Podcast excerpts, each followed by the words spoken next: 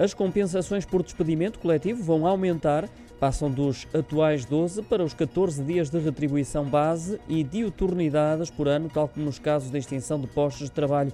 A proposta foi aprovada esta quinta-feira na especialidade, contando com os votos favoráveis do PS e do PSD. Já o Bloco de Esquerda e o PCP votaram contra e viram chumbadas as suas propostas para que fosse reposto o valor de compensação que vigorava antes da Troika e que era de 30 dias por ano de retribuição base e diuturnidades.